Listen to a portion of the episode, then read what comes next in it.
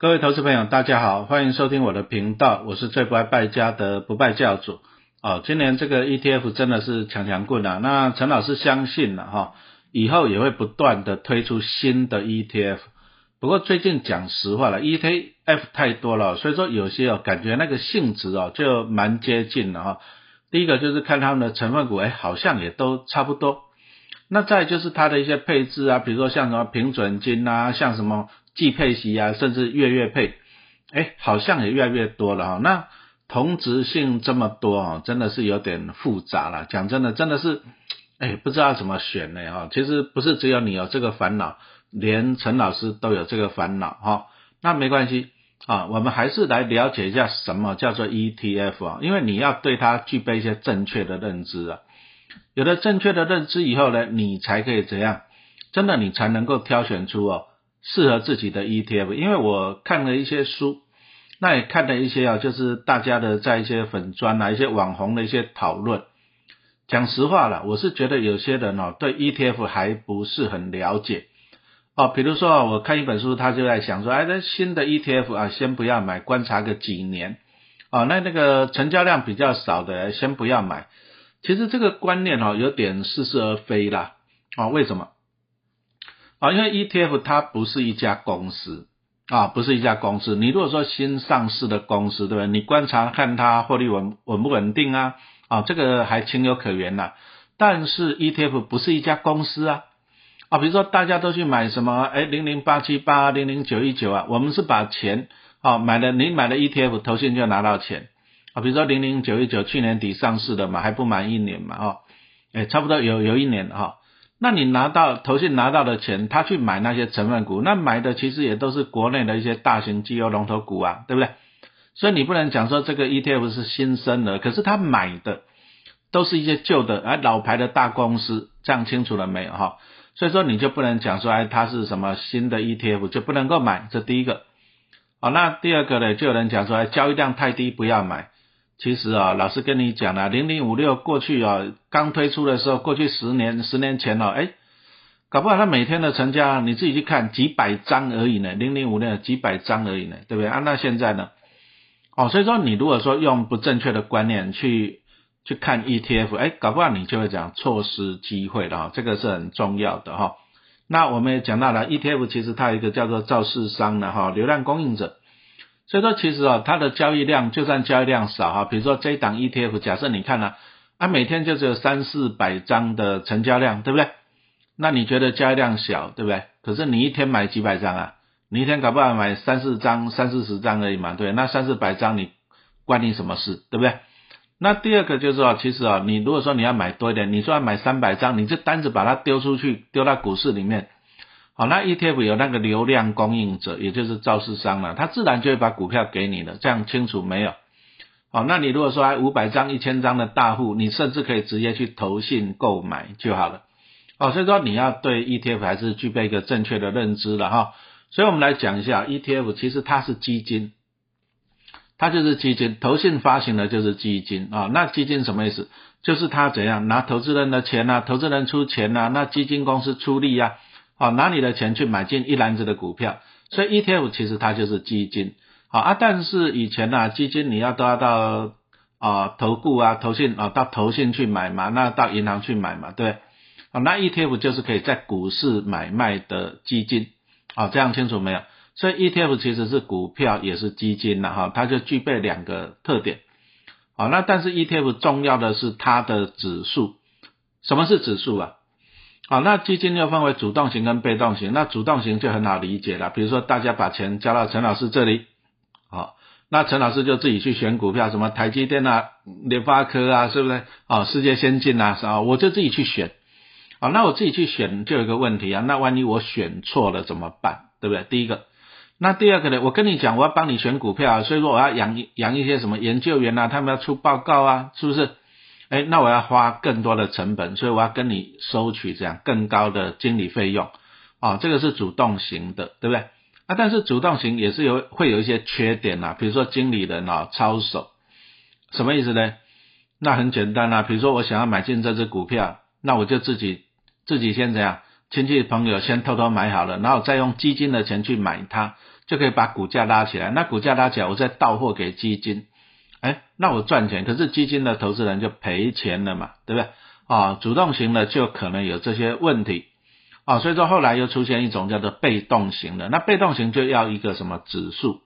什么叫做指数啊？哈，我们拿台湾第一个哎，台湾五十指数来做一个例子啊。台湾五十指数它是二十年前发行的啊，其实零零五零跟零零六二零八就是追踪了台湾五十指数。那指数就是这样，你就把它想象成可口可乐的配方啊，它就是规定了，它就是配方里面啊水啊什么咖啡因啊糖浆啊占几个爬升。好，那 ETF 的指数就是决定哈我要买进哪些成分股。那每一只成分股占几个爬升啊？这个是由指数决定的哦。所以说 ETF 最重要的是先要有一个指数，指数有了，你才能够决定要买哪些股票嘛，是不是？好，那指数是由谁决定的？注意哦，哈，指数是由上游的指数公司决定的啊。比如说台湾五十这个指数是由证交所跟富时公司啊联合编制的。好，那他们编制这个指数干嘛？吃饱饭撑着没事做吗？不是啊。它就是设计出这个指数以后，它就可以授权。它最主要是要赚那个授权费用啊。比如他把指数设计出来了，他就授权给元大投信，那元大投信就去发行啊零零五零，对不对？那这个指数要同时授权给富邦的台五十零零六二零八。那你想想看啊，指数都一样，所以说，请问你是不是相同的商品啊？答案是相同的。好，这样子清楚了嘛？对不对？好，那讲到的 ETF 的优势哦，就是我们刚刚讲到的，它就是啊，跟一些主动型的基金来讲啊，相对它就比较便宜啦，包含什么手续费啊，手续费啊，ETF 就跟股票一样啊，千分之一点四二五，那当然电子下单还可以打折嘛，对不对？啊，就相对便宜。那一般的主动型基金，哎，你去申购那个秋手会较贵呢，一般基金大概一到三趴哦，好，这个要注意。那再来就是哦，我们买进股票的时候有手续费，卖出的时候有一个叫做正交税。好，那正交税目前是科千分之三。好，那你说像陈老师，如果说比如说我卖出一千万的台积电，我就要缴正交税，缴三万块给政府。那你说三万块多吗？比如说我一年如果说台积电做个十次，我就要缴三十万呢，正交税呢，对不对？啊，但是 ETF 只要缴千分之一啊，ETF 就是一般股票的。三分之一了哈，那比如说那老师哎，就是刚刚讲说台积电，那变成做什么零零五零好了，对不对？那我本来要缴三十万的正交费、正交税，结果零零五零呢，我只要缴这样十万块，哎，那是不是省很多了？省掉二十万嘛，对不对？哦，正交税比较便宜。那再来就是 ETF，它是分散投资的，像刚刚讲到台湾五十指数零零五零跟零零六零八。哦，它就是同时持有五十档的成分股，那这个就具有什么有分散投资的效果了嘛，对不对？啊，不过也讲实话了，后来就是因为啊台积电的规模越来越大，所以说零零五零里面现在大概有四成多啊，接近五成是台积电，所以说讲实话这个分散性就比较不足了哈，投资人你要注意。好，那 ETF 还有一个优点就是透明度高，什么意思呢？啊，一般主动型的基金哦，你搞不好你可能你要每个月收到月报，你才知道它有哪些投资组合。那甚至呢，你只看得到前十大成分股，啊，一个月看一次，啊，你只看到前十大哈，那这个就是不是很公开透明了。那 ETF 就很简单啊，比如说刚刚讲到的零零六二零八富邦台五十啊，追踪台湾五十指数啊，就是零零五零的双胞胎兄弟嘛，那很简单呐。你随时上富邦投信的官网，你可以看得见它持有哪五十档成分股，每一档占几爬升，清清楚楚啊。ETF 它的优点就是这样子，透明度高。哦，那还有定期太多换强啊，刚刚讲到了啊，零零五零、零零五六追踪啊，零零五零跟零零六二零八追踪的台湾五十指数，那它就是挑选台湾市值前五十大的成分股，那它每一季会审核一次。那比如说呢，哎，比如说后面几名的，哎，股价表现不好，市值下降了，哎，掉到五十名以后，或者说外面有好公司，啊，那股价上来，市值上来，哎，挤进来的，哎，所以说它会定期的太多换强，啊，这个也是 ETF 的优点了哈。那我们只需要这样买进这些 ETF？我觉得最大的优点就是说，你只要判断大方向就好，就是说你不用花时间去选股，因为你选股你可能会选错。那你判断大方向就好了啊，比如说我们讲到的台湾五十指数嘛，对不对？啊，零零五零跟零零六二零八，那它持有的都是台湾市值前五十大的成分股啊，台积电啊、联发科啊、红海啊、大地光啊、世界先进、国泰富邦啊，反正你就想那些大企业就对。所以其实啊，零零五零跟零零六二零八有个优点啊，基本上哈，讲真的，股灾的时候它倒闭的机会也不高了。你想想看，这个台湾市值前五十大的企业，什么中华电啊、中信金、台泥、亚泥，全部倒闭了，对不对？啊，那你在台湾你你有什么用啊？很难呐，基基本上是不可能的，对不对？那这个就是最大的好处，也就是什么？股灾的时候你可以用力去买。我们在股价下跌大跌的时候，有时候一只个股你不敢乱买了。比如说，你看那航运类股，你看那个什么阳明啊，对不对？那个从以前的两百多块钱一路跌到一百多块，又跌破一百，剩下几十块钱，便宜你敢买吗？便宜你敢买吗？万一高端变低端，那怎么办？对不对？好啊，但是台湾五十指数零零五零零零六二零八，啊，它就是持有五十档台湾市值最大的公司，那你怕什么？股灾的时候就用力买。好，那什么时候是股灾？啊，这个比较重要。拿二零二零年哈肺炎疫情一来做一个例子啊，那时候大盘从多少点啊？我记得一万一千多点就一路杀杀到八千五百点，没有错吧？对不对？那你想想看呢？其实你去算了一下，就跌了三成。那你再看二零二二年初啊，那时候大盘在一万八千多点，那后来很不幸的就俄乌战争开打嘛，那再就是美国大幅升息嘛哈，那股市就一路出下来。那我记得到十月底的时候，大概就跌到一万两千多点。那一万八跌到一万二，跌掉六千点，也跌掉三成啊！注意啊，当大盘跌三成，其实几率很很低啦。讲实话了，大盘要一口气大跌三成，那你看看疫情一来，啊，不然就是长时间的啊，美国长时间的升息嘛，哈。所以说，当大幅升，就是当股价啊，大盘大幅跌落三成，三成真的你就闭着眼睛买就好了啊，你就是买这种什么市值型的啊，零零五零跟零零六零八，你就闭着眼睛去买。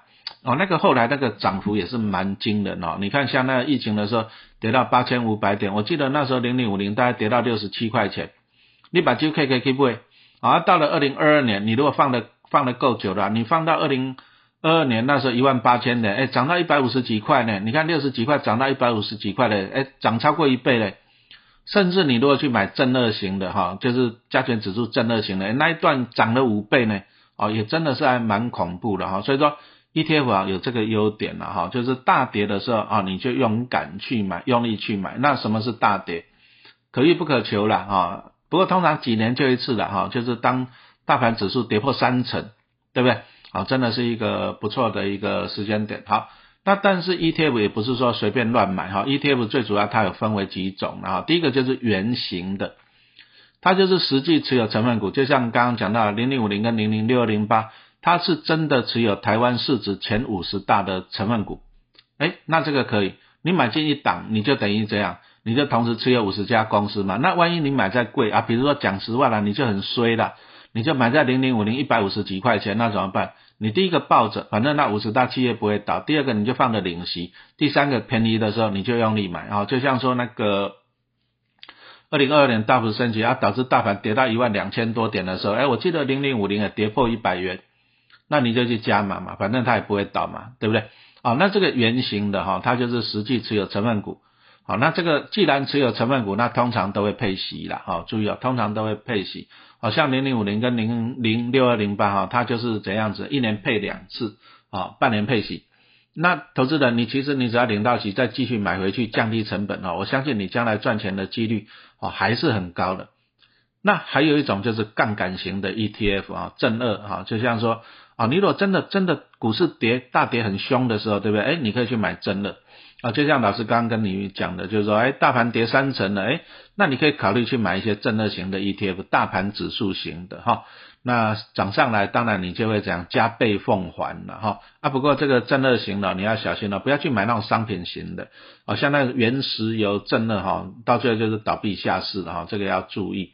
啊，那还有一种反向型的，像台湾就是零零六三二啊，反向型的，反向型的不要，基本上也不要长期投资了，因为我记得零零六三二呃 R 上市的时候也二十块钱，那现在只剩下几块钱了，好注意啊，现在只剩下几块钱了，为什么？因为指数长期往上嘛，哈，大盘呢，大盘你看台湾以前几千点，后来上万点了，对不对？啊，经济在成长，为什么呢？因为你看台积电也是越赚越多啊，从几十块。涨到几百块，你看联发科以前一两百块也是一路上来，经济在成长，股市会好，那公司股市会好了，那当然你长期持有反向型的，你就会受伤哈。所以我们先来给大家做一个简单的结论，就是哎，买进 ETF 啊是不错的啊，但是怎样子？但是你要注意了哈，就是圆形的 ETF 是可以怎样子啊？圆形的 ETF 是可以这样长期持有啊，但是怎样子啊？反向型跟正二型呢，你要还是要注意这个风险的分散。好，那风险的分散重点在哪里？你就是赚到的要停利，赔钱你要停损了哈。好，最后再来工商时间一下哈，就是 ETF 真的是太复杂了哈。那陈崇明跟吴淡如老师啊啊推出最新的影音课程，一次搞懂 ETF，滚出千万退休金；一次搞懂 ETF，啊滚出千万退休金啊，请你一定要把握这个，我们目前还在超早鸟的特价时间哈，啊，请你一定要把握哈。好，感谢大家的收听。